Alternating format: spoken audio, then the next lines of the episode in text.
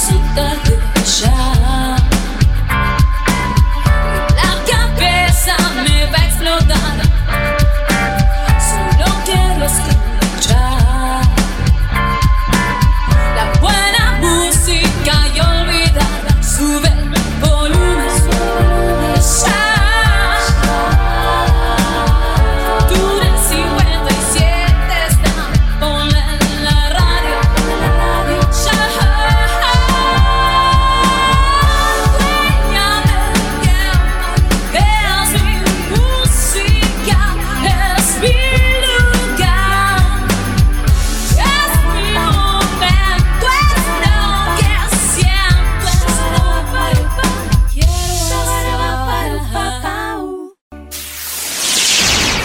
57. Entrevista en vivo.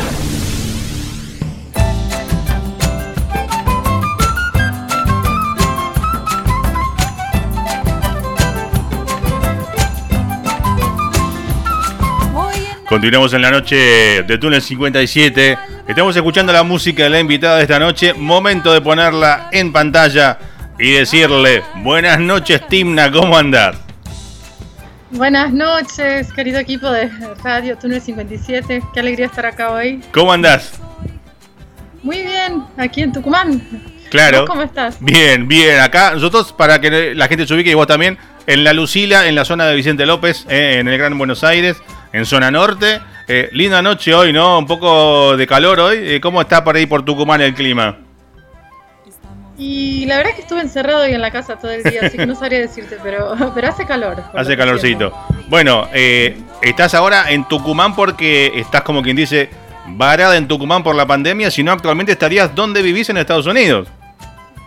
Y sí, estaba viviendo en Nueva York eh, por el último año, justo me había instalado ahí. Eh, pero ahora como todo el mundo, ¿no? Estoy viviendo este momento tan loco como, como puedo y adaptándome. Y bueno, y por suerte me tocó llegar a Tucumán y poder vivirlo desde acá, que creo que es el mejor lugar cerca de la familia. Claro, y con la familia, obvio, ¿no? Porque si no estarías por ahí o un poco alejada de los afectos de la familia y a muchos kilómetros sería por ahí más difícil, ¿no? Sobrellevarlo. Tal cual. Eh, Timna. Sí, creo que es un momento en el que todos estamos como resignificando esas cosas, ¿no? Totalmente, ¿no? Todo el mundo que. Vos estás con la familia, por suerte, pero hay mucha gente que por ahí está pasando sola, eh, o, lejos de la familia, o los afectos, los padres, y está esperando que no pase todo para decir, loco, quiero dar un abrazo, no sé, a mi viejo, a, la familia, ¿no? Eh, falta un poco todo eso, ¿no? Encima los argentinos somos súper, ¿no? Onda de estar todo, todo el tiempo, ¿no? ¿Qué haces? ¿Cómo andás? Tocándose, Amontonados. ¿no? Amontonados. Totalmente. ¿No? Así que bueno, y, vos, pero tu, historia, estás en Tucumán ahora, pero bueno, eh, eh, ahora como varada, ¿no? Y de pasada, pero tu historia, naciste en Israel. ¿No? Y viviste por. Sí, nací allá, hija de mi papá es tucumano, mi mamá es porteña. Bien.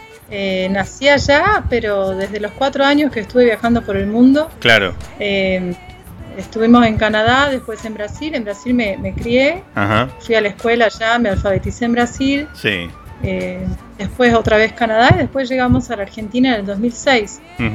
Y desde el 2015 que otra vez me fui. Eh, acá en Argentina estuve viviendo en La Plata, en Tucumán un tiempo. Em, y en el 2015 me volví a Israel como quien busca sus raíces. Mira, sí. Y allá estuve cuatro años y de ahí surgió la posibilidad de ir a Nueva York. Ya había ido antes, había tenido una experiencia allá musical muy, muy positiva y había quedado encantada. Claro, bien. Y, ahí surgió la oportunidad de volver y bueno, y volví el año pasado, en julio del a ver, ya me perdí. El año pasado, claro. 2019. Uno ya, está, uno ya está perdido, no sabe dónde está o en qué año estamos. O sea, este año ya como que no se cuenta. Día la semana es? Claro, este, este, año yo digo, hay que. Todo el mundo está, viste, con el tema, bueno, acá con las, con las clases, que quieren que vuelvan las clases. O sea, se perdió todo el año. O sea, este año, olvídenselo, no existió. Que este año lo hagan el año que viene. O sea, si no, o sea, está todo perdido, o sea, no los laburos. de esa manera. Para mí está siendo un año súper ultra productivo, pero de otro modo, como que hay que adaptarse. Claro, bueno, hay mucha gente, sí, que, que no, no puedo como adaptarse o, ver la beta. Eh, bueno, nosotros acá en la radio, acá en la radio no entra nadie, hace, eh, salvo yo, digamos que aparte de, hacer mi programa, eh, soy el dueño de la radio, ¿no? Aparte, y todo, yo estoy acá metido y opero todos los programas que salen en aire. Los conductores están como vos, desde su casa, haciendo el programa. Eh, y yo lo saco al aire, pero acá no pueden, no tenemos protocolo acá en zona norte, no tenemos posibilidad de meter a nadie, estamos laburando a un 10-15%, está como complicado, ¿viste? Uno piensa, muchos que se reciclan, pero ¿qué me voy a poner a, fabricar pan? Digo, a coser barbijos, ¿qué voy a hacer? o sea, ¿no? No tenemos mucha vuelta de, en esto que hacemos nosotros, que seguir haciendo lo que podemos así, ¿no? a distancia. Eh, bueno, Timna, tu nombre es un, tema, un, tema, un, nombre eh, eminentemente eh, israelí, ¿no? Estaba buscando data, hay como, hay, en, hay, una, hay un valle o algo así en, en, Israel, ¿no? Que tiene tu nombre. O sea, lo pusieron en tu, hay una, lo pusieron en tu honor. de cobre. ah, una mina. En realidad no. En realidad, eh, lo que sucedió fue que yo me iba a llamar de otra forma. Ajá. Y mi mamá, cuando estaba embarazada, fue con mi papá a ver un show de una cantante austríaca que se llama Timna Brauer. Ah, mira, sí. O sea, que ya estaba marcado, ¿viste? claro. Y ahí quedaron como en duda, ¿Timna o el otro nombre que tenían pensado? Y ahí cuando nací, un amigo de ellos con el que habían ido a visitar el valle de Timna, que fue nombrado así por el rey Salomón, o sea, viene como históricamente, le llevó una calcomanía, un sticker que decía bienvenidos al valle de Timna. Y, ahí dijeron, bueno, es la señal que queríamos. Opa, mira. Mira, y aparte suena, ¿no? Como nombre artístico está bueno, ¿no? Porque es, es, es como corto, tiene lindo sonido y es contundente. Timna. Uno dice, ¿qué? En español sí. Sí. ¿Y cómo, cómo se pronuncia? En español y en inglés. ¿Cómo se en inglés está bueno también. Sí, como Timna, ¿cómo te dicen? Timne. Timna, claro, Timna. En, en, Israel, ¿cómo sería en hebreo? Igual, Timna, ah. algunos dicen Timna, algunos lo acentúan en la última sílaba, Ajá. pero en portugués es complicadísimo. ¿Cómo, se, cómo sería en portugués? en portugués es Chimina. Ah, claro, Chimina, claro, porque pronuncian, claro, la M, N, claro, claro. Bueno, me imagino, bueno, pero a vos te dicen Timna, como en Brasil te dicen, bueno, los locales por ahí sí dicen Timna, pero tus amigos Timna, o cómo te dicen, ¿cómo te llaman? Timna. Me dicen Chimina, me dicen Chimina, en la escuela me decían Chimina y yo me embolaba porque no me gustaba. Claro, ahí sonaba Me enojaba, decía, no es mi nombre, mi nombre es Timna, pero no pueden decir no, ti, dicen chi. Claro, ya tiene un problema con la che, che, totalmente. Bueno, y, en todo tu recorrido, digo, eh, viviendo por todo el mundo, eh, bueno, uno nota, escuchando el disco, todas tus influencias, y justo la canción, elegí esta canción, me tomé el atrevimiento de elegir puro movimiento porque es como que cuenta un poco tu historia, pero en cierta forma también cuenta, ¿no? Que uno está parado, pero solo por un ratito. Eh, después dice, basta de contacto por Facebook, no sé qué, juntémonos. Es como justo, que. Miraba. Justo como que te adelantaste. te adelantaste a todo. ¿eh? ¿eh? está tu historia y la historia de hoy, ¿no? Que estás parada en Tucumán y, y nos queremos juntar todos. Qué tremendo, pero esa, esa canción no la escribí yo casualmente, o sea, la escribió Gustavo Zulansky, que es el director de la productora de Mundos Music, que es quien lanzó el disco, y la escribió basado en mi vida. Claro. Eh, como medio que inspirado en la historia de mi vida, que le pareció una historia muy particular. Totalmente. Y decía como, y era lo que yo sentía en ese momento, pero te digo que con esta pandemia, no sé, a mí me está pasando que estoy revalorando y agradeciendo Instagram, Facebook. Obviamente, eh, claro. Skype, todo lo que permita que uno mantenga la comunicación y creo que flexibilizándonos un poquito podemos llegar a apreciarlo. Sí, si estarías, bueno, al fin de cuentas. Si estarías normalmente, digo, eh, eh, viviendo, si no hubiese pasado esto, ¿no? Me refiero, viviendo en Nueva York, ¿cuál sería tu actividad hoy en día eh, con la música allá? ¿Trabajás, trabajás ¿Cuál es tu vida en Nueva York? Bueno, te cuento cómo era mi vida pre-pandemia, ¿no? porque ahora no sabemos cómo va a seguir todo. Obviamente. Eh, sí. Estaba viviendo en Brooklyn, en un departamentito, compartiendo con otra gente. Yo tenía mi cuarto con mi baño, sí. Eh, pagando una fortuna de alquiler porque vivir en Nueva York. Es, caro, sí, carísimo, claro. Viste, pero todo el mundo te dice, em, pero ganás en dólares allá, ¿no? Pero igual es caro, ¿no? claro. Claro, ganás en dólares, pero nada. Te trajiste eh, dólares, te habrán dicho cuando viniste. ¿Trajiste dólares acá? Que están todos locos con el dólar. Trabajar. Yo trabajaba seis días a la semana. Sí. Te digo, eh, trabajando con diferentes trabajos, sobre todo dando clases de música a niños. Claro. En español, en inglés, hay muchos niños eh, con padres latinos, viste, inmigrantes que quieren que los hijos mantengan el español. Ese fue un trabajo que me encantó, enseñar, viste, español a través de la música a los niños. Y había, hubiera lanzado el disco en mayo, que era lo que teníamos programado, ya teníamos el lugar y todo para lanzarlo en mayo. Claro. Eh, Y supongo que estaría haciendo giras por ahí, por la zona del interior de Estados Unidos, que era lo que teníamos planeado. Y todavía no lo habría lanzado en Argentina. Y viste, como que al final se dio vuelta todo y empezamos por Argentina.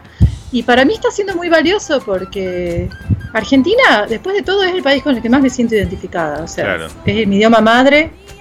Eh, yo me siento bastante argentina. Tomo mate. Bien, bien. ¿Tomás mate en Brooklyn?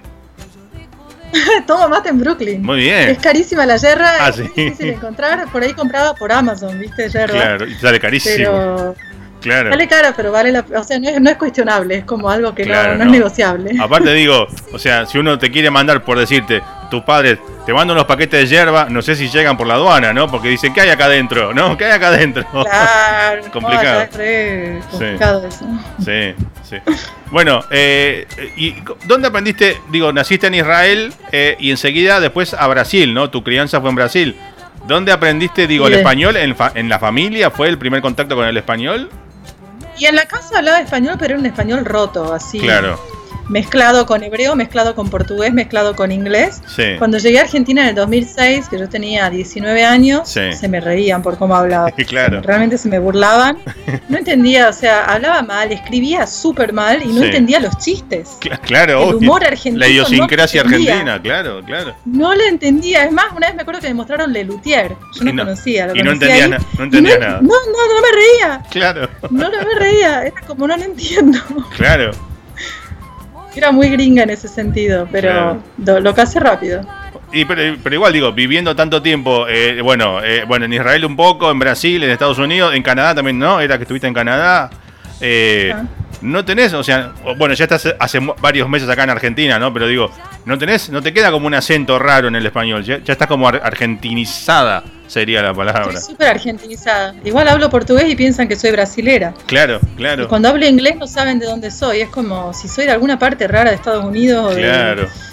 Es como que eso pasa y, con el hebreo es lo que más me cuesta. Es muy, muy raro porque es el primer idioma que hablé, pero es donde más tengo acento. Mira, mira. A mí me pasó algo parecido con, tu portugués, ¿no?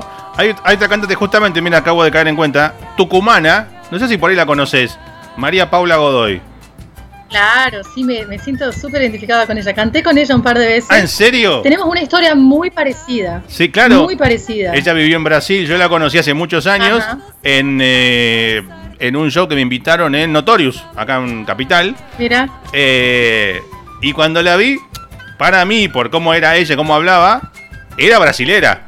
Eh, claro. Y claro, y bueno, hablando, después yo la invité a la radio me pasa el teléfono, el celular, y me da un código larguísimo. Dice, pasa que tengo, con su tono portugués, eh, portugués tengo todavía el teléfono de Tucumán, me dice. Y yo me quedé, no le dije nada, como diciendo, ¿cómo Tucumán? Pensé yo, no, hasta que después me entero su historia de que vivió, que es tucumana, que vivió en Brasil. Es como medio todo. todo es de Montero, si no me equivoco. De Montero, sí. está, ahí de vuelta, sí. Se casó hace unos años y está de vuelta por ahí en Tucumán, sí.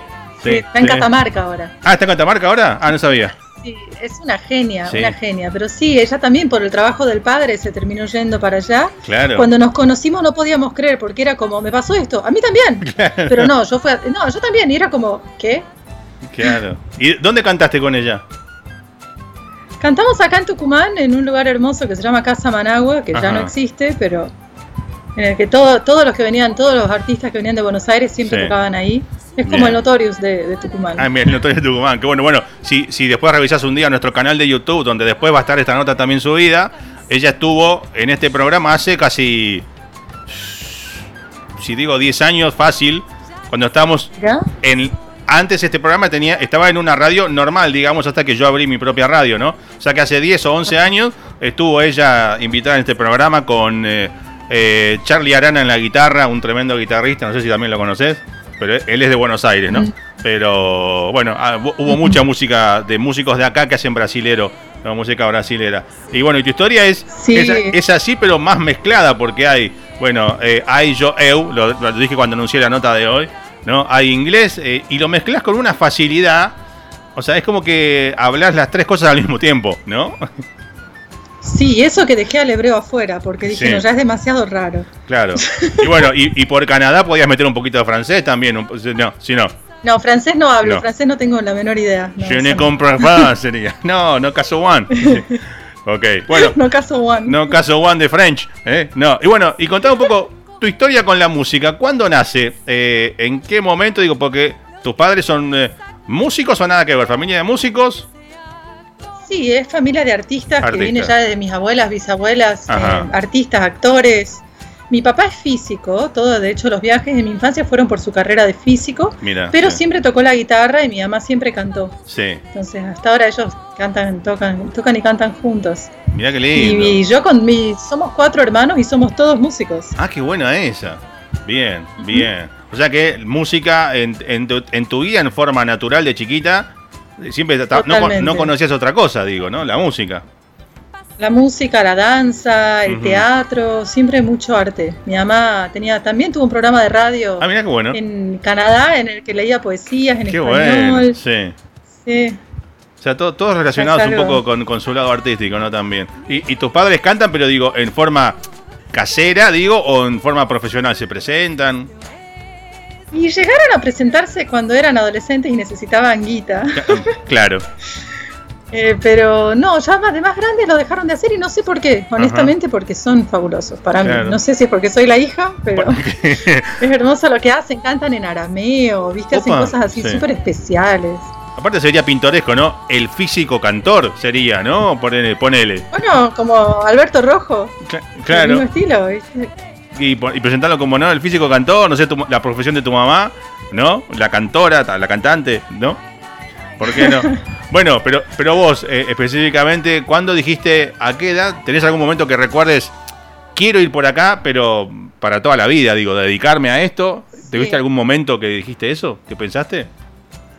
Yo creo que fue alrededor de los 17, 18 años cuando fui a Canadá. Sí. Que me agarró una profesora que fue muy importante para mí en la escuela. Hice un pedazo, una parte de la secundaria lo hice allá. Sí. Eh, y que me, me dijo, nos tomaba un examen de canto, eran clases de, canto. Sí. Y yo tenía muchísimo miedo. Me encantaba cantar, pero me daba mucho miedo. Pero el terror. El, público, ¿no? Cantar así Sí, me daba cantar en sí, que me vean, me daba mucho miedo. Y tenía que rendir un examen y me uh. enfermaba. Siempre que tenía que rendir el examen me enfermaba. Y eso pasó como tres veces. Claro. Hasta que al final me dice, bueno, Timna, tenés esta fecha y si no rendís ya está, ¿viste? Perdés. Claro, ya está. Fuiste, o sea que era sí o sí, tenía que ir. Era sí o sí. Y era en la época de Navidad, entonces yo elegí una canción de John Lennon que es And So This Is Christmas, pero la hacía en portugués. Ah, qué bueno eso. Y, y la canté con la guitarra muerta de miedo, temblando, me temblaba la voz. Y terminé de cantarla y me dijo, vamos a hacer un festival, en todo el colegio, un festival de, de Navidad vas a cantar esta canción vos con todo el coro atrás tuyo haciéndote la armonía vocal, ¿viste? De Hiroshima, de toda esa parte. No. Y yo le dije, no hay, no, hay manera que haga eso. Y me dijo, sí lo vas a hacer, esto no es una pregunta. Fue así como. es una orden, estás ahí. Es una orden. Estás nominada. fue lo mejor que me pudo hacer, vos sabés, porque lo sacó disfruté. el miedo, claro. Lo disfruté, pero no solo no tuve miedo, sino que lo disfruté tanto que dije, bueno, esto es una señal de algo. Claro. Es una señal de algo. Y ahí cuando llegué a la Argentina en el 2006, tenía 19 y dije, y lo primero que hice fue ir a inscribirme a la escuela de música. Qué bueno. De acá. Y bueno, y ahí empezó la parte formal de los estudios. ¿Cómo, sería? Haceme la primera línea de So This is Christmas en portugués. ¿Cómo sería? So This is Christmas. Então é Natal e o que você fez? O ano termina y nace otra vez. Qué grande, muy bien. Eh, y, la, y la, digamos, la, traducción o la adaptación, la, sacaste vos o la buscaste? ¿Estaba hecha? ¿Cómo fue el proceso? No, no, no, existe. existe. Si no me equivoco, fue Celia Duncan, sí, una cantante brasilera. Creo que fue ella la que hizo. Yo crecí con esa canción, la verdad que no, la, sabía de la infancia. Claro, ah, mira, bien. Y, en tu repertorio, clásicos de, de, todos lados, digo, música portuguesa, de Argentina, de haces de todo un poco, me imagino, además de tus canciones y este disco, ¿no? Sí, siempre, me gusta decir que siempre fue un tema para mí armar el repertorio, porque era, mm, claro. a ver, ¿De dónde agarro? Me gusta hacer zambas sí. y zambas, exactamente, como María Paula Godoy que tiene un disco que se llama Ambas. Ambas, me pareció perfecto. Tremendo, sí. sí. Em, y bueno, y depende por ahí Ah, te digo que lo de empezar a hacer mis canciones es lo que me permitió decir, ok, esta es mi casa. De acá salgo, ¿viste? De acá salgo con un poco más de colores de acá, un poco más colores de allá, pero esta es la, la base. Está todo metido. En el que el idioma deja de ser, es justamente el concepto del disco. Deja de ser lo, importante, digo, ¿no? Es como que... Nada, fluye todo. Claro, la idea es escuchar la música, escuchar los sonidos de los, los, fonemas, digamos, de las palabras, las diferentes viste, colocaciones, emisiones que generan cada tipo de idioma, que eso creo que es re interesante de, apreciar, aunque no entiendas lo que dice. Exactamente, podés deducir más o menos por el estilo y apreciar, viste, la, producción musical que es tan rica. Hay tantos otros aspectos que apreciar como para limitarse por la cuestión idiomática o de género musical. Bueno, como dice la, canción que escuchamos, está todo, digo, los lenguajes en puro movimiento en todas las canciones.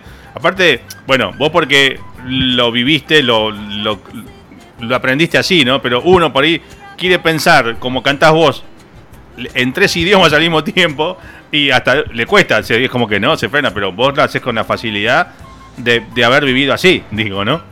A mí me es más fácil eso que, que, lo otro. Me es más fácil hablar mezclando que hablar en un solo idioma. Claro, no te pasa por ahí. Me sale más natural. Estás relajado hablando con gente y terminás metiendo una frase en, inglés o una palabra en portugués. Todo el tiempo. Todo el, y Todo el tiempo. Y hay palabras que me sé solo en un idioma. Claro. porque crecí hablando así, ¿entendés? En mi casa siempre se hablaron diferentes idiomas en casa y afuera. Claro. Yo fui una niña bilingüe, trilingüe. Claro. Y entonces me, me acostumbré me acostumbré. Y la canción Ay Joeu, que es la que da nombre al disco, fue la canción en la que dije, pruebo dejar salir lo que me sale. Claro. No poner frenos ni limitaciones, porque siempre me pasaba que empezaba con una idea y decía, a ver, ¿cómo lo defino? ¿Esto va a ser qué? ¿Va a ser algo argentino? ¿Va a ser algo portugués? ¿Va a ser algo...? Y dije, a ver, ¿y si lo dejo salir? Y fue una canción que la escribí creo que en 20 minutos. Mira, con la facilidad. Así fue como Claro, es como lo natural. Y, después me di cuenta que para la gente es como, wow, qué raro. Sí. sí, a veces pasa cuando uno quiere eh, traducir una canción, por decir del inglés al español, te dicen, ¿qué dice acá? Y por ahí hay, no sé, hay un phrase al ver, hay alguna combinación que uno en inglés la tenés acá adentro, sabés lo que dice, pero decirlo en castellano y, no sabés cómo decirlo, ¿no? Claro, es, claro, es una, una habilidad que se desarrolla. Y yo, por, porque no me quedó otra. Claro, claro. Eh, eh, bueno, eh, y en Estados Unidos, viviendo en Brooklyn, dando clases, das clases en español, de música, ¿no? Y en portugués también. En español y en inglés, en portugués, el idioma que quieras. y en, en, hebreo, en, sí, en hebreo sería. Estuve trabajando en un colegio judío de niños autistas, dando clase de música. Ese era un trabajo que me encantaba. Mira qué lindo, y que no sé si va a seguir, porque varios se mantuvieron por Zoom. Claro. Pero bueno, con niños con, autismo no se puede por Zoom clase de música. Claro. Es complicado. Se, pierden, claro, pierden la concentración, ¿no? En, a la computadora, ¿no? También. ¿Y eh, estuviste desde acá haciendo clases para allá? Y algunas sí se mantuvieron, por suerte. Algunas sí se mantuvieron, pocas, menos carga horaria, porque los niños obviamente, bueno, es diferente. Sí. Es diferente, pero, pero bueno, por suerte algo sí se mantuvo.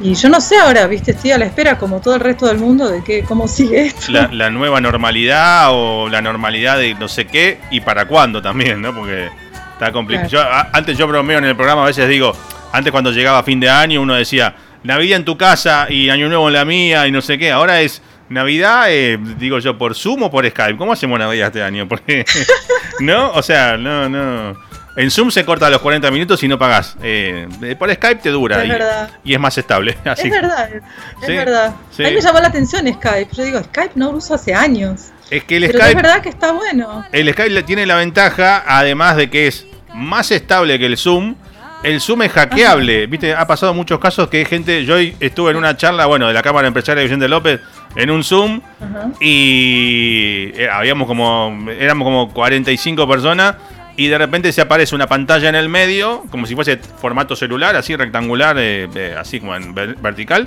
Y bueno, pasando imágenes porno de no sabíamos dónde. Y después empezó a, se escuchaba voces de gente ¿no? Eh, diciendo malas palabras, pero así, como pegado al micrófono. Eh, bueno, no voy a decir las palabras, pero decía, Ay, no te puedo eh, creer. Tuvimos que cortar, el administrador no podía sacarlo, tuvimos que cortar, volvamos a conectarnos, pum, otra vez.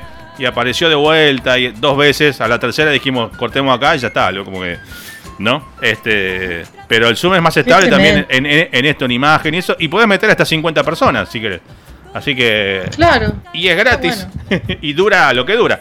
Así que por un lado, eh, si, viste en la televisión, en de todos los programas noticieros y esas cosas, eh, cuando hacen notas ahora por Skype, ves abajo el loguito de Skype en todos lados. O sea, no usan Zoom. Muy pocas veces en la tele usan, usan Zoom.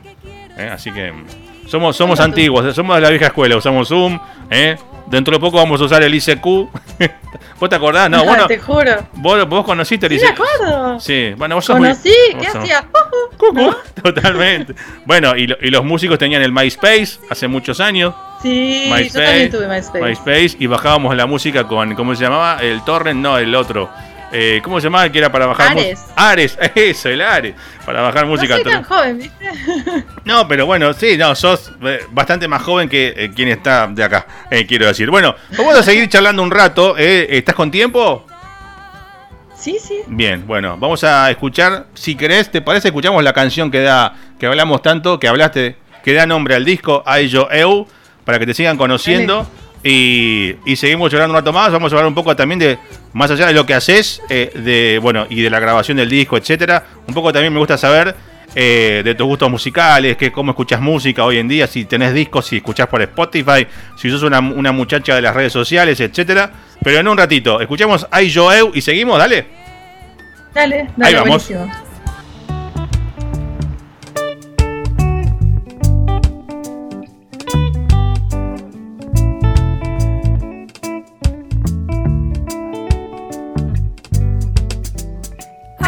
Yo, eu quero te decirte something, something que tem se intensificado, aumentado like a funny storm em minha alma.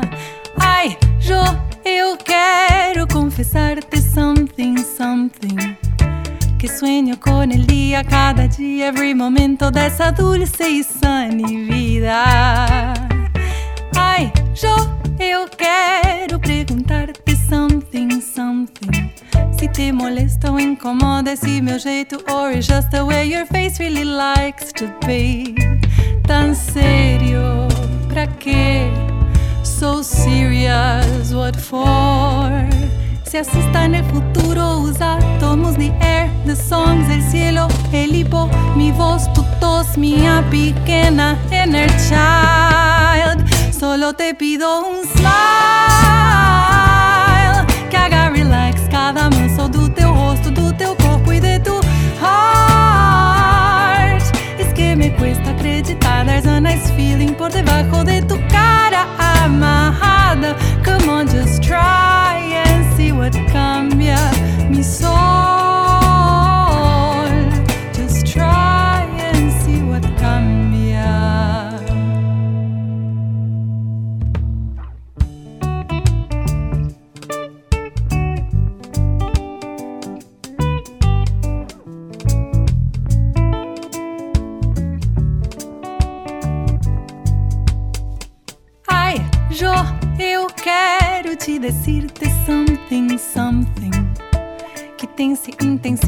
Intensificado, aumentado like a funny storm em minha alma. Ai, Jo, eu quero confessar-te something, something que sueño com ele a cada dia, every momento dessa dulce e sunny vida. Ai, Jo, eu quero perguntar-te something, something. Molesta ou incomoda esse meu jeito, or is just the way your face really likes to be. Tan sério, pra quê? So serious, what for? Se asusta no futuro os átomos de air, the songs, el cielo, el hipo, mi voz, tu tos, minha pequena inner child. Solo te pido un smile relax cada mansão do corpo e de tu heart. Es que me cuesta acreditar, there's a nice feeling por debajo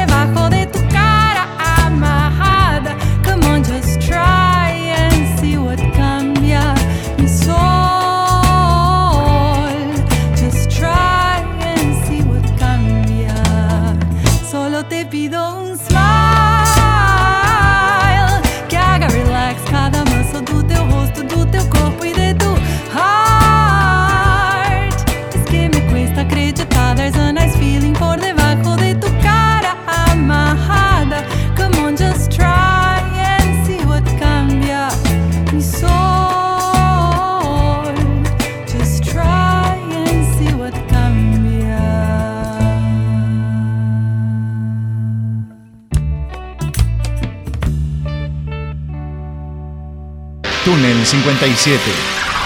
Entrevista en vivo.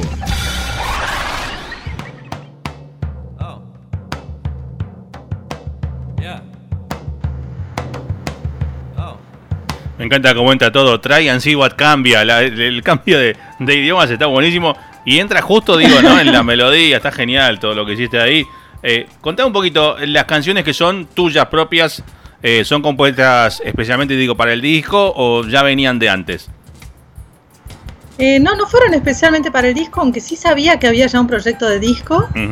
Pero no, fue, o sea, Sí, son canciones que escribí en ese mismo año o el año anterior, como que son las más recientes. Eh, varias quedaron afuera, ¿no? Muchísimas. Ese año fue un año muy, muy creativo. Bien. Y, bueno, algunas fueron elegidas. Fue re difícil, te digo, elegir. El claro, me imagino. ¿Cuántas, ¿Cuántas tenés ya, digo, ahí terminaditas, arregladitas y compuestas? Arregladitas no, pero compuestas tengo alrededor de 60. ¿Escritas mayormente en dónde? ¿En, Brasil, en Nueva York? Eh, ¿Cómo fue tu, recorrido compositivo? Digo, ¿cuándo arrancó eso? La, parte tuya compositiva. La verdad es que compongo desde muy chica. La primera canción la escribí cuando tenía 12, 13 años. Ah, qué bueno. Sí. Eh, pero eh, después acá sí componía en Tucumán antes de irme. Sí. Pero me pasaba que me daba mucho miedo asumirme como compositora. Me sentía, viste, no, no estoy lista, me falta y es algo tan común. Y, no, y, no de hecho ahora canto canciones que escribí hace mil años, en el momento en el que yo sentía que no. Y me parecen que están buenísimas. Digo, ¿por qué no? ¿Viste? Me faltaba una dosis de autoconfianza. Claro. Imagino que por ahí las escribías y las tenías ahí guardaditas, no le mostrabas a nadie, nadie sabía que hacías eso. Eh, por ahí le mostraba a alguno que otro colega músico, como me decían, está buenísima, pero hay que animarse, ¿viste? Es muy diferente para mí cantar y tocar canciones de uno que de otro. Total, sí. Sí. Es una exposición más grande. Y, de aquellas eh, primeras canciones, digo, eh, ¿de qué hablaban aquellas canciones también, la primera época tuya compositiva? ¿O mantenés como el estilo más o menos estable, digo, en toda tu, tu, tu vida de composición? Eh, Pasé por etapas en las que como que alguna se destacaba más alguna característica o alguna otra. Em, por ejemplo, me acuerdo que mi época en La Plata estaba mucho más folclorera. Claro. Componía, ponele zambas, tengo un gato, vidala, como con forma más pura. Estaba más como como siendo muy fiel a la forma musical. Más autóctona acá en la Argentina, ¿no? Claro. Claro. Em, y después tuve una época en la que hacía cosas muy raras, muy difíciles, como que estaba más, viste, como estudiosa de la música, entonces todo era raro. Claro. Me mataba escuchando Aca Seca, viste, como bien de, La Plata, entonces como que me inspiraba eso. Sí. Y bueno, sí, fue como podés ir viendo las diferentes épocas. Claro. Vos, vos tocas eh, guitarra y tocas piano, ¿no? Las dos cosas. Sí, la guitarra es donde me siento más cómoda para acompañarme. ¿Y para componer, con qué te acompañas mejor para el momento de composición? Tengo cosas compuestas en cada uno. Son diferentes, da, como resultado diferentes tipos de canción para mí cuando como que me expreso distinto con una y con otra. Bien, y se nota, digo, se nota que en la musicalidad eh, o en la letra también. No, en la letra creo que no. No. por ahí en el tipo de melodía. Ok. Eh, capaz que la progresión armónica. Ajá. Sí. ¿Y, me gusta mucho, me gusta mucho el piano también. ¿Y cómo es tu Aunque hago más con guitarra. Claro, yo me imaginaba cuando dijiste cosas raras, pues yo te preguntaba lo del piano, me imaginaba, no sé, por un lado de, no sé, eh, a mí me encanta por decir eh, Fiona Apple, Regina Spector, por ese lado, ¿no? Mujeres con fuertes personalidades cantantes que están con el piano, ¿no? Claro, es que sí, puede ser. Son instrumentos armónicos que, que son muy buenos para eso, para, para acompañarte.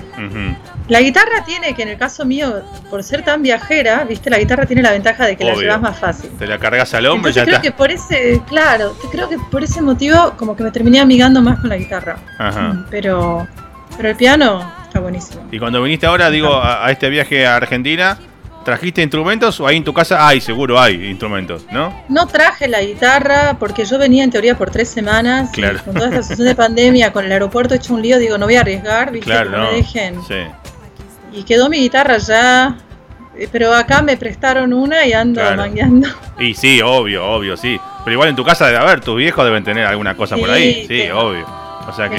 sí, sí, sí. ¿Y, cómo es tu día hoy acá? Digo, más allá de que estás haciendo notas, sé que hoy tuviste ya dos notas más, ¿no? Hoy temprano, a la tarde. Hace unos días tuviste varias que estuvimos escuchando por ahí en una AM, no me acuerdo cuál era ahora, algunas notas. Está haciendo mucha prensa. De paso, digo, le mandamos un beso a Alicia, que fue la que combinó, ¿no? Para que estés acá. Alicia Kuchvich.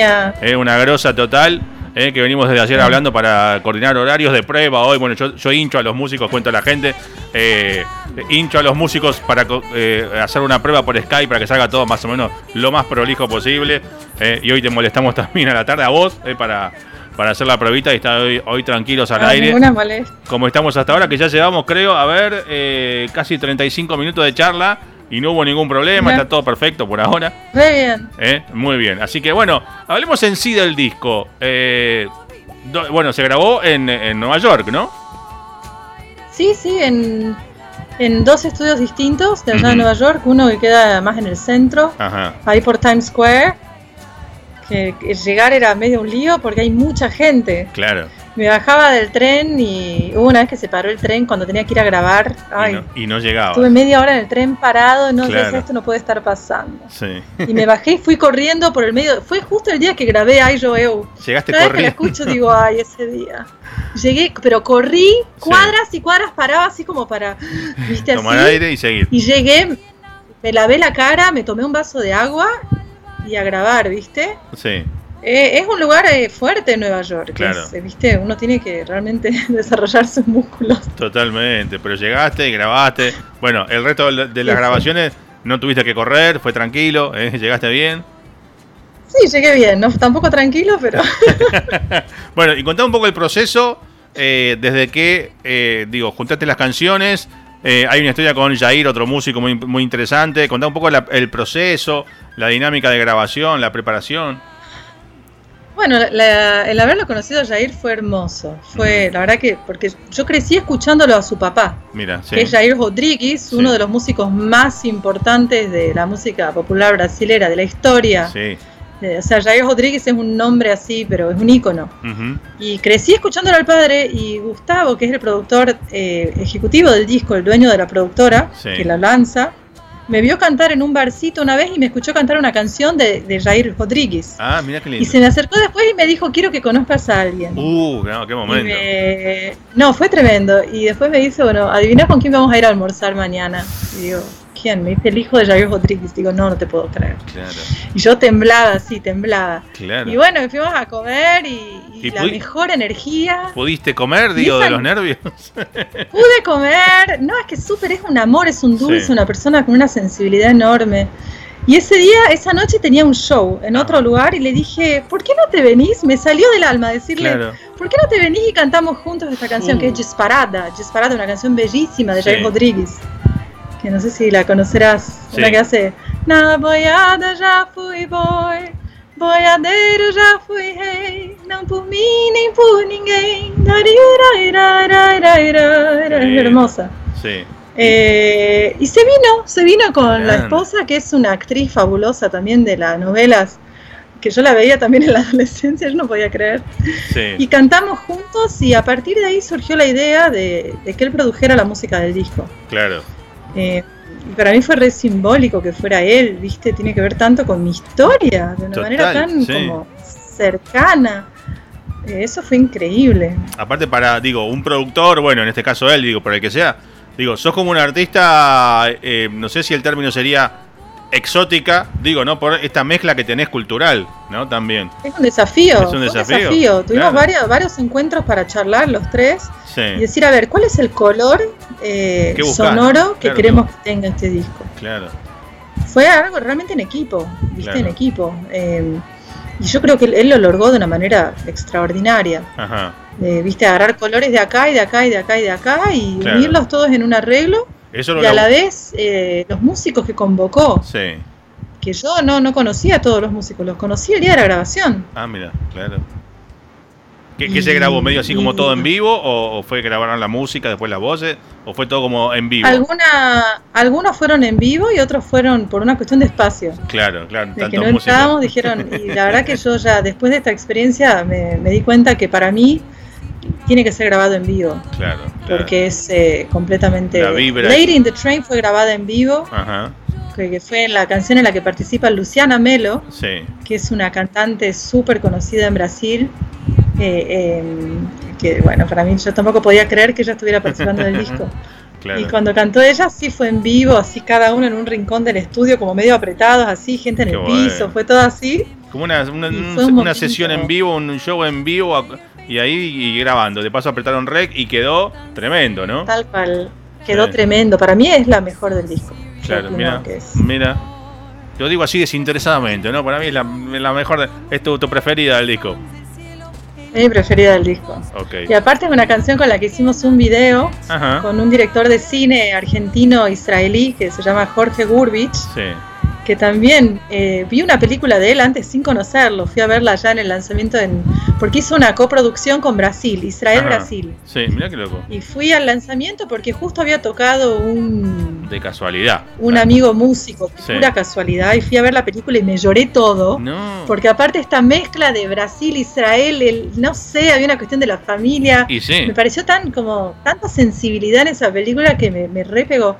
Y terminó y fui, me acerqué, dije, ¿quién es el director? Ajá y le dije, te quiero felicitar porque esto me pareció algo alucinante. Sí. Y meses después, cuando yo ya estaba viviendo en Nueva York, me entero que el chico que, era mi roommate, que compartía la casa conmigo, era su hijo. no, no, no, demasiadas coincidencias en tu vida. No, esto está todo preparado. No. Yo sé que suena, suena como a, película mala, suena a un guion malo, porque no, no, es Suena a película de, de, de ¿qué sería? De, de Disney, de la muchachita que va a la ciudad y le, y le pasa todo, pero oh, y vengo mal, pum, el hijo de, el, amigo de. No, no tiene sentido, no tiene ningún sentido. Yo sabía que era israelí, eh, sabía que era baterista y que y un día me dice, no, que mi papá es argentino y es director de cine. Opa. Y hizo una película coproducción con Brasil y digo, ¿qué? Le digo, yo hace unos meses fui a ver una. O sea, y ahí nos dimos cuenta. No, claro, en una charla de, la nada salió el tema de la película. O sea que si no, ni te enterabas, si no. Y ahí me, si no, no me iba a enterar. Claro, me iba a enterar. Y este está el tipo ahí en tu habitación, es tu roommate, tu, tu compañero de cuarto, y y no te enteraste después. ¿Por qué, no, me, ¿por qué no me dijiste? Diez años después, ¿viste? Claro, no de cuarto, ¿no? De, de, departamento. De la casa, ya todos tenemos compañeros de departamento porque por la cuestión económica. Claro, obvio, sí. Es como que aquí están todos juntos en una casa, pero cada uno tiene su lugar, obvio.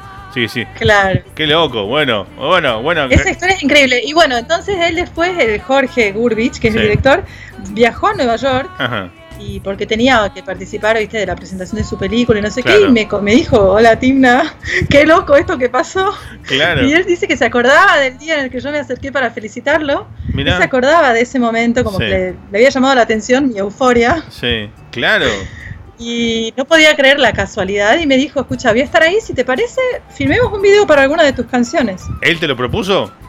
Él me lo propuso. Ah, no, bueno, ya está el guion, ya está el guion para la película. Disney, eh, descongelate, hacemos una película. ya está. No, no, no se puede creer. Tremendo todo. ¿eh? Yo no sé, no sé, te digo, la pandemia y todo esto que está pasando para mí es como que sigue la película, porque nada de lo que está pasando me parece real ni creíble. Bueno, sí, lo que está pasando con esto de la pandemia es totalmente, ¿no? Eh, fuera de guion. Ni siquiera Will Smith en Soy, en Soy Leyenda, nada, nada, no, olvídate, no, nada. Claro, antes estábamos en Disney y ahora estamos en el sector ciencia ficción. Claro. Estamos cambiando de género. Falta que sea, viste, que aparezca Walking Dead, los zombies en cualquier momento, va a ser un desastre. Son muchas cosas de película, de verdad que yo decía, no, esto no, no lo puedo creer. Era así la sensación constante de no lo puedo creer. Sí. Y terminamos escribiendo un guion juntos en, por WhatsApp, así en la distancia, él es de Israel, yo desde Nueva York. Ah, no. Eh, basado en la historia de cómo salió la, la canción de Lady in the Train. Sí Hicimos un video, eh, le hablé a algunas chicas que conocía que eran actrices, una actriz de Ecuador, otra norteamericana que me pasó el contacto, no sé quién, hicimos un video así, filmando en eh, un rodaje de tres días en los trenes de Nueva York. Sí. Que si yo hubiera sabido que se venía la pandemia y cuán distantes estarían los trenes por tanto tiempo, Sí. lo hubiera valorado de otro modo. Porque Claro. estuvimos tres días enteros dentro del tren, Claro. en la estación de tren, filmando todo esto. Sí. No, aparte fue tremendo. Lo, bueno, cuando se decretó la, de- le- el estar guardado en casa, los primeros 15 días, que fue como que eran.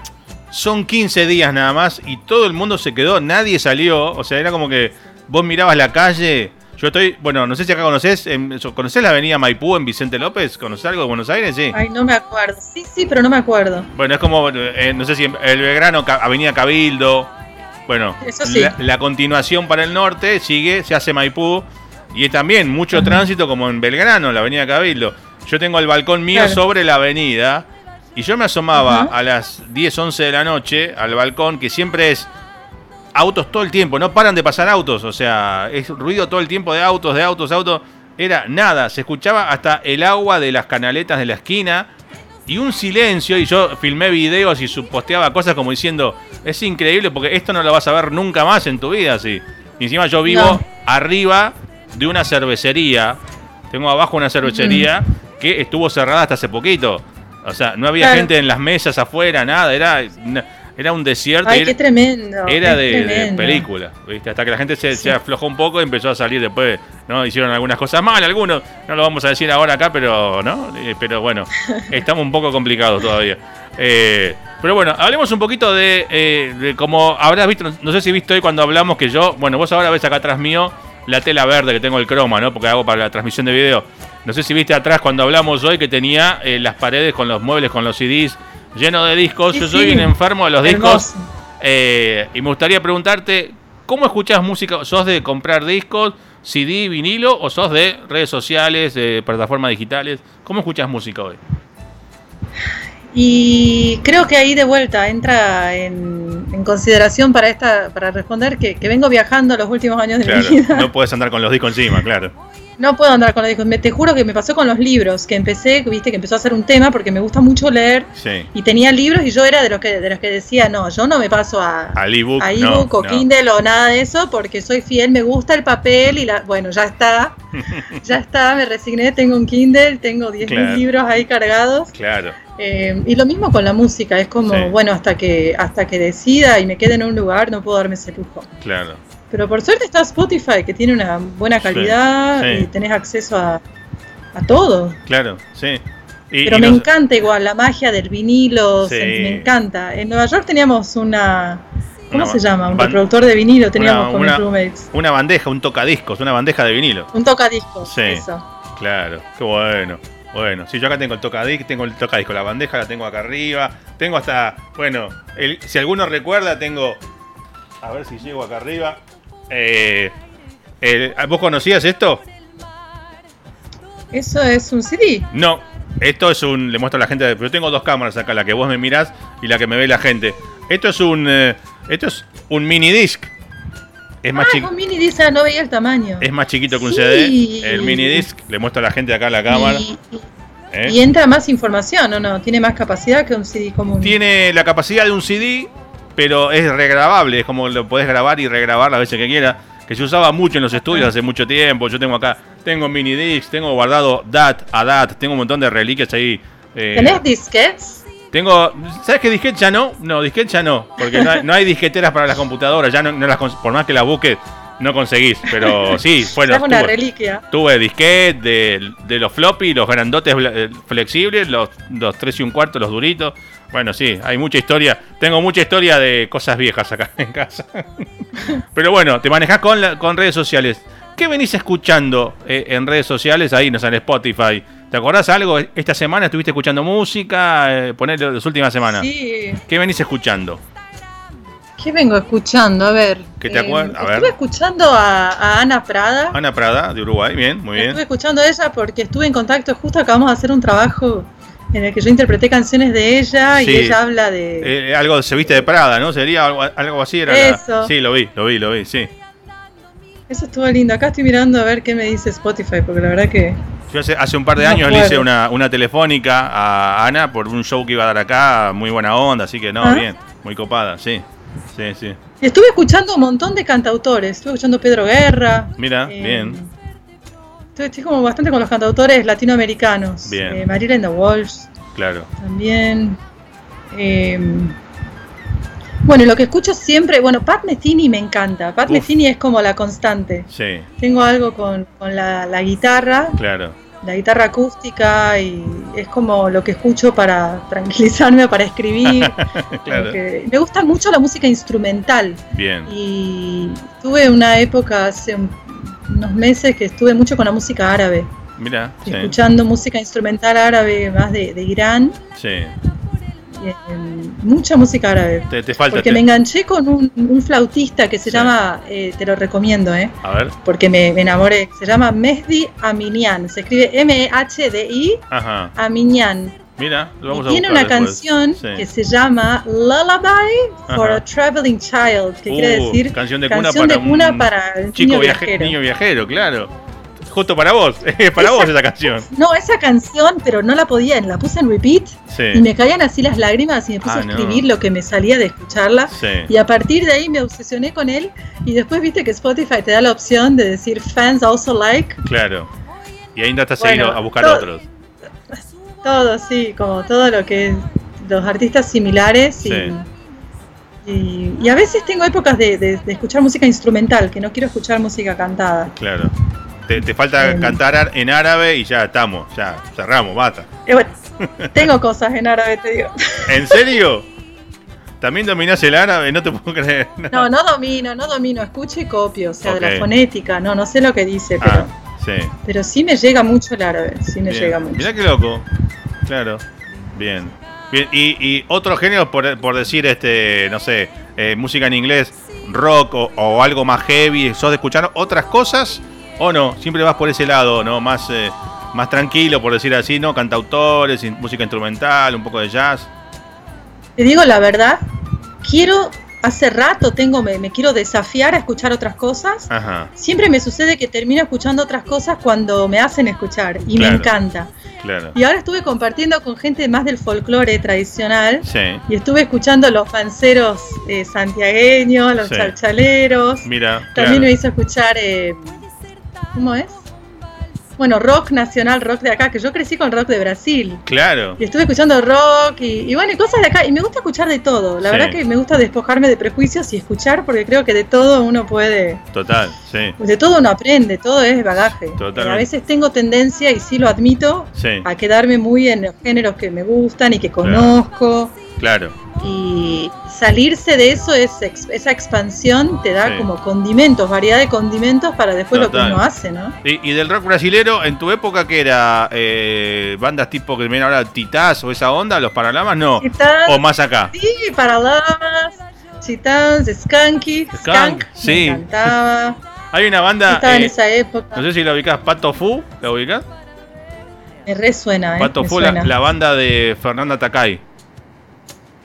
Una cantante, ¿no? Mujer. Sí, sí, sí, era la líder de es Pato muy rockera. Sí, sí. Sí. Bueno, eh, eh, yo tengo, tengo historia, pues, tengo historia. Eh, yo hace muchos años, yo escribía a, a banda, a, bueno, a músicos afuera para que me manden. Época que todavía se usaba el CD, ¿no? Y 2004 por ahí. Y le escribía onda, nada, contando quién soy, qué hago, eh, hace tantos años, no sé qué, pidiendo música y te mandaban CDs desde afuera.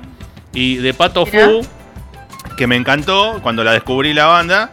eh, me mandaron de golpe un día todos los CDs de la banda y el DVD en vivo en MTV.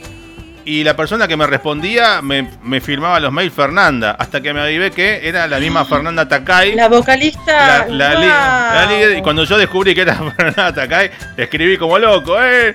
Y muchos años después vino a ser, ya no existía más, Pato Fu no existe más, está solista. Y el que la acompaña a ella, que era de Pato Fu, John, eh, John Ulloa, vinieron a hacer un showcito acá en la trastienda. eh, y después se presentaban en un teatro por la avenida Rivadavia. Yo fui ese día y la agarré a la salida. Medio que no se acordaba porque habían pasado como 10 años, hasta que se acordó y nos sacamos una fotito ahí, re cholulo. Yo. No, qué bueno. Sí. Yo me acuerdo que era una cantante bien rockera con una voz así muy potente Claro. y aguda, si no me equivoco. En vivo tiene, su, Pero no me acuerdo. tiene una locura tipo, hay el DVD del, de- del MTV, eh, que la pude ver en vivo en el DVD, Tiene una locura escénica tipo, viste, Bjork en vivo, que tiene su locura de disfraces y cosas raras. Ah, sí, es lo más. Ay, Bjork también es una de las que escucho un montón, ¿eh? Sí, Bjork, tengo miles de CD de Bjork, rarezas, remixado, tremendo. Y después, eh, eh, por el lado más fanquero de Brasil, eh, hay una banda que me encanta, Funk como le gusta, ¿la conoces? Funk como le gusta. No. Se llama así, ¿eh? Funk como le gusta, así se llama la banda. Ah, mira. Eh, hay un montón que me encantan. Eh, ah, bueno, no me salen ahora los nombres, pero hay mucho de Brasil de rock y de rock y de reggae, ¿no? Hay muchas bandas y, de rap también. hay, mucho, hay mucho, hay mucho. Sí, ay, sí. La verdad que pienso, hay una cantante que me gusta mucho que hace más rap, que también es nueva, se llama Vía Fejera. Ah, no, es una chica negra así con unas rastas, con mucha personalidad y que rapea y con una guitarra acústica, hace shows completos, hizo ahora en So Far hace poco, shows completos solamente ella con la guitarra y rapeando y tiene una onda. ¿Cómo se llama? Esa chica me encanta, Vía, B-I-A, Ferreira. Ferreira. Después Lineker es otro también que también vengo escuchando. Ajá. Lineker, no sé si escuchaste, es un, eh, una chica transgénero, transexual, no, sé cómo. Em, es precioso lo que hace, precioso lo que hace. Hay, una brasilera, eh, eh, Isa, con Z, Isa, que es medio como una, una, Beyoncé, pero brasilera, ¿no? Eh, y está muy bueno lo que hace, hay mucha, hay mucha movida, sí. Bueno. La música de Brasil es alucinante. Hay, hay miles de... muy ricas allá. En todos lados, ¿no? Hay miles de, de bandas, solistas, músicos que lamentablemente no, no llegan a tener como la exposición que, que, uno gustaría que tengan, ¿no? Y quedan por ahí, ¿no? Eh, a medio camino, pero siguen tocando, eso está bueno, ¿no? Seguir eh, laburando. Sí. Y sí, o sea, cuando uno hace música, yo pienso, cuando te sale eso, uno sigue. Claro. No matter what, como no, se dice no, no, matter lo que pase, loco, sería en... en no matter lo que pase. Claro. ¿no? Y lo demás, me chupa, no, no voy a decir nada grosero, no, no voy a decir nada. Eh, pero bueno, nada, este es tu primer disco, ¿no? Eh, Solista, sí, tengo dos discos antes de que lo grabé de forma independiente. Sí. Eh, con Darío Acosta Tage, que es el guitarrista tucumano con el que trabajé muchos años. tenemos dos discos hechos a dúo, Tabula Raza es el primero y Cotidiano es el segundo que grabamos en Tel Aviv, que está basado en la obra de Chico Barque. Bien. Son todos temas de Chico Barque. Siempre con el contacto con Brasil, siempre ahí presente, ¿no? Ay, sí, es que Chico Barque yo también tengo un amor por él que va más allá. Sí, tremendo. hay, mucho.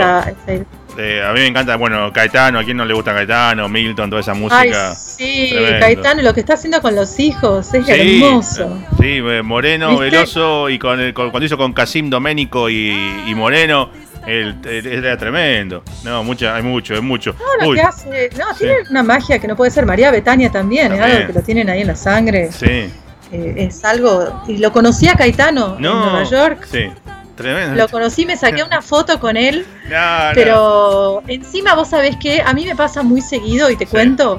Yo no sé por qué cuando conozco a la gente, la gente cree que ya me conoce. Siempre me sucede eso. Entonces nos miramos con Caetano, él estaba en otra sala, en otra parte de la sala y nos miramos y se me queda mirando así como diciendo, ¿dónde te conozco? ¿Dónde te conozco? Y yo lo miraba fijo, yo decía, oh, no puedo creer esto. Claro, vos congelada, dura, como diciendo. no, escuchá, deja de hablar con la persona con la que estaba hablando. Y se te va. Y viene caminando hacia mí. Y yo estaba con Gustavo y Gustavo me dice, ¿se conocen? Y no. No. Y viene y me da un abrazo y nos quedamos abrazados. Y de hecho, si ves la foto que me saqué con él, parece que fuéramos pero amigos de toda la vida. ¿Y qué te, pero qué te dijo? ¿Qué te dijo él? Bueno, ahí, ahí, ahí la cagué porque... ¿Qué hace Caetano? ¿Qué me toca? ¿Qué, me toca, no, Y ahí le digo, empecé a hablar y ahí se dio cuenta que en realidad era una fan más. Claro, claro, una le dije, no, lo que le quería decir era que la canción de él, Fuerza Extraña, es una canción que me abrió muchísimas puertas. De hecho, me abrió la puerta de Nueva York. Mira. Porque es la canción que canté en Café Vinilo el día que me escuchó Gustavo. Mira, claro. Es que quien después se acercaría y me diría, me gustó lo que hiciste, me interesa tu, tu estilo, estemos en contacto. Claro. Y que después daría el disco, ¿no? Sí. Y, por la canción Fuerza Extraña de Caetano. Entonces le dije, tu canción me abrió muchas puertas. Claro. Te admiró mucho y ahí dijo como, ah, es una ah, fan. No te conozco, chao. y se fue. Chao. Sí, no sé si lo, yo, lo sigo ahí, lo tengo en Instagram y está muy, con, con la cuarentena está muy casero. Sube muchos videos, lo filman todo el tiempo, está en la casa en, pijamas de colores. Es tremendo, es increíble. Es muy gracioso. Sí. Es muy gracioso y es tipo tan, es tan mágico. total. Es tan mágico. Sí. No, ese momento en el que nos estuvimos mirando, que bueno, fue por un. Se ve que él se equivocó, pero para mí, yo no me lo voy a olvidar más. No tenía los anteojos. de él, no, tenía los anteojos. Era una mirada. Estaba, a ver quién. No, no tenía anteojos. Claro. Capaz que por eso. claro, hacía así como diciendo. Abajo de ese pelo, ¿quién está? Decía, no. ¿Quién es? Claro. No, pero fue así, yo le miraba a los ojos y decía, yo no puedo creer, son los ojos de Caetano Veloso. Ahí está. Que están, me están mirando y todo lo que, todo lo que hizo, toda su obra, toda su historia.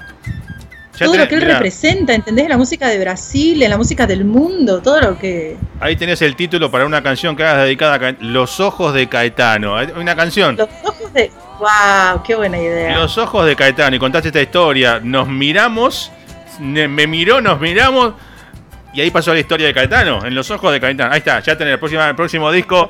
Cuando venga ese tema, decir. Si te muestro, mira, ¿puedo? Ah, esto está saliendo en video, ¿no? Estamos saliendo en vivo, te está viendo dos millones de personas. Es más, Alicia está mirándonos, puso ahí, eh, comentó, puso un corazoncito y un par de auriculares eh, en un, un, emoticón ahí que está viéndonos. Así que un saludo de vuelta a Alicia.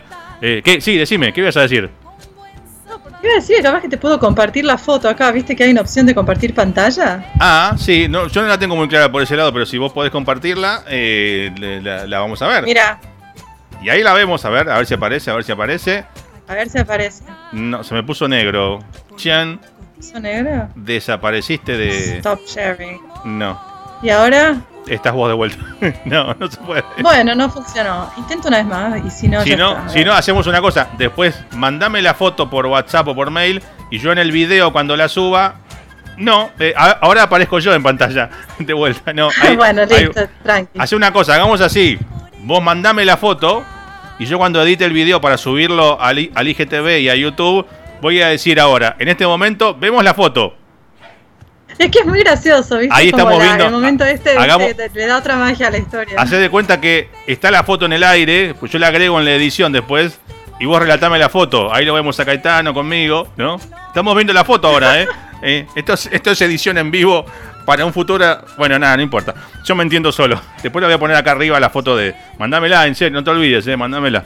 No, eh, no me voy a olvidar. Y la, y la agregamos. Bueno, creo que hemos hablado de de, casi de todo un poco, ¿no? Ha estado, ¿cómo, cómo la pasaste? Muy bien, la verdad que pasó volando. Una hora la tercera entrevista del día. Una hora, ¿eh? Una hora, un minuto llevamos eh, charlando. Eh, la pregunta es, ¿tu disco está en Spotify? Te buscan como Timna, ¿no?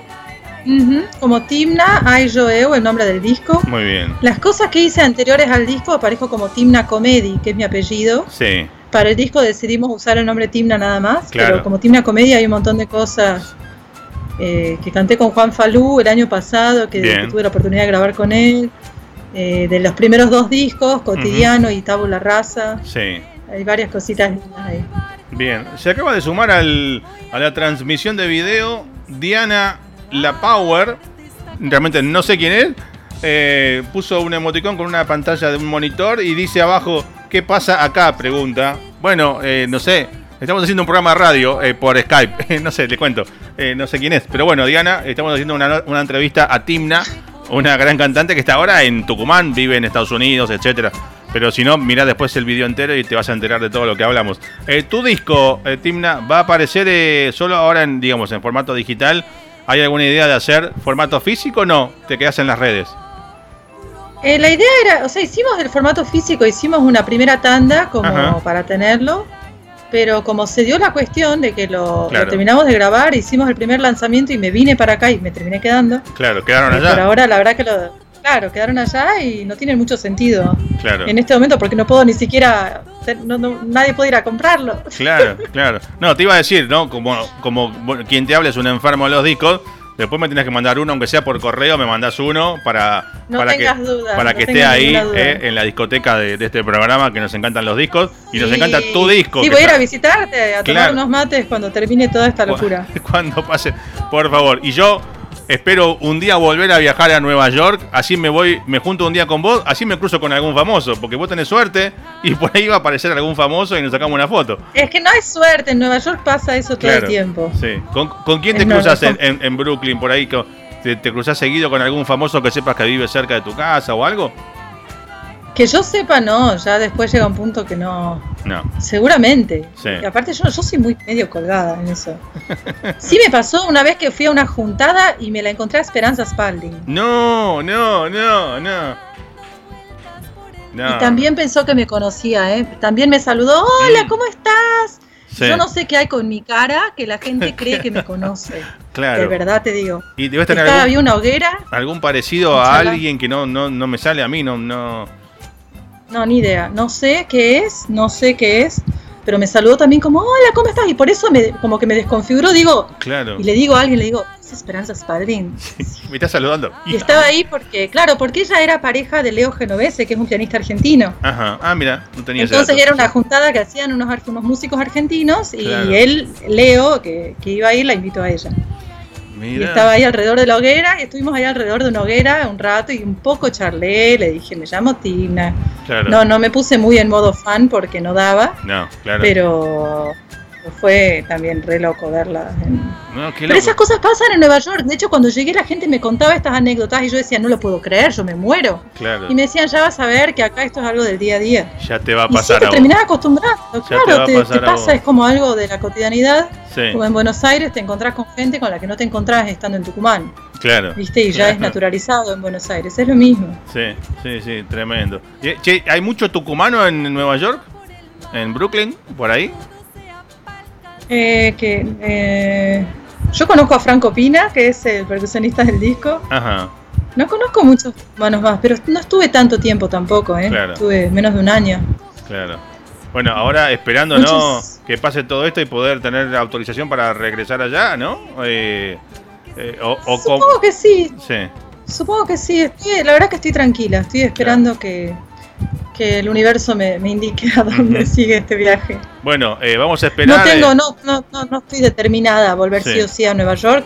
Me gustaría mucho, me gustaría mucho seguir la aventura, pero depende también de cómo está la cuestión allá, ¿no? Totalmente, claro, claro, claro. Bueno, nos queda esperar de, eh, recibir en breve, eh, cuando tengas la confirmación de la presentación de, de tu disco, que va a ser en una o dos semanas seguramente, ¿no? Sí, en teoría es el 9 de octubre, si todo sigue bien. Si todo sigue bien, sí, claro, estamos, por eso digo, estamos esperando la confirmación de la fecha, como que inicia oficial de... Claro, por la situación, claro, por la situación esta de pandemia en la que, bueno, viste, eh, poner fechas está un poco complicado, pero en teoría el 9 de octubre a través de mi Instagram, bien. Timna Music, eh, por Instagram Live. Bien, ¿Vas a, ¿vas a presentar el disco? ¿Vas a tocar algo en vivo? ¿Cómo sería la presentación? En vivo con dos músicos de acá, Manolo Alonso y Nicolás Tula. Muy bien. Y Carla Guzmán en flauta como invitada. Vamos a hacer un formato más minimalista, una, una interpretación más minimalista de lo que es el disco, que, es tan macro. Claro, esto va a ser algo más íntimo y lo vamos a hacer en un estudio muy lindo de acá que se llama Ñandú Records. Ah, muy bien, muy bien. O sea, va a ser un lindo streaming, ¿no? De, de, de, bueno, de presentación del disco. Bien, bien ahí. Bueno, esperamos la confirmación para poder difundirla y poder verte ese día, esa noche que hagas la presentación eh, y dar a conocer a más gente ya desde aquí. Obviamente este programa, eh, te cuento que, bueno, como hoy es la primera vez que estás acá en este programa en Túnel 57, este programa, además de salir obviamente ahora en vivo, nos están pasando en duplex por dos radios más, por artemaxradio.com.ar, por un canal de Twitch de mi amigo Javier, canal de twitch.tv barra de música ligera. Eh, lo repetimos nosotros mismos en nuestro, nuestra radio, viernes 12 del mediodía, lunes 9 de la mañana. Salimos los domingos, eh, sale grabado en repetición, 4 de la tarde eh, en FM Renacer, en La Capuera, en Maldonado, Maldonado Uruguay. A las 20 horas sale en Barracuda FM, en el balneario de La Floresta, en Canelones, Uruguay también.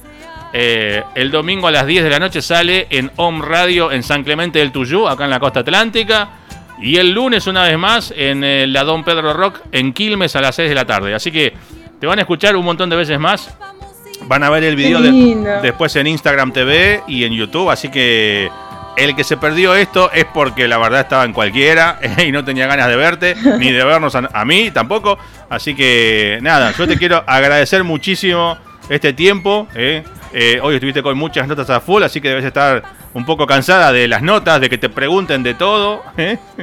¿No? la paso hermoso, la verdad me gusta. Bien, bueno. Muchas gracias. Eh, elegiste, ¿con qué canción te gustaría que cerremos la nota? Eh, eh, con, When I'm All Alone. ¿Cuál te gustaría con que, cerremos? Y yo digo que hagamos Leading the Train, aprovechando la historia de, Jorge Gurbich. Dame un segundito. La que tiene el video. Sí, que la corremos. Epa, ahí estamos. Bueno, te voy a pedir una cosa. Yo te agradezco obviamente la nota y te voy a pedir que me hagas que me hagas tu cierre, que te despidas, que agradezcas a quien quiera saludar, lo que sea. Eh, y que me hagas de presentadora, ¿eh? Decir, vamos a escuchar esta noche en Túnel 57 y te presentás a vos misma, ¿eh? a Timna, haciendo. Bueno. ¿eh? Dale, yo te dejo un beso gigante al aire, te súper agradezco esta hora y monedas que tuvimos al aire. Y frase nunca dicha en un programa de radio: el aire es tuyo, así que autopresentate sería la cosa. Bueno, Aquí estamos en Túnel 57 Radio. Muy bien. Y vamos a presentar Lady in the Train, una canción de Timna, que soy yo casualmente. Mira, qué loco. Eh, que está cantada en colaboración con Luciana Melu, una cantante extraordinaria de Brasil. Muy bien. Disfruten y muchas gracias. Gracias, Timna. La próxima en vivo acá en la radio. ¿eh? Un beso grande. Muchas gracias a vos y a todo el equipo de Túnel 57. Nos vemos pronto. Chao.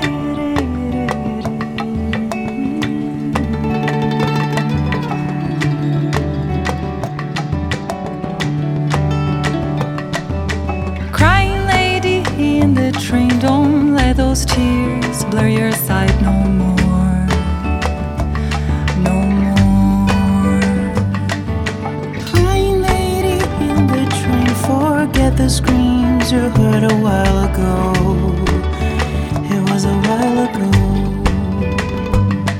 Perhaps they got upset by their own problems like we all do.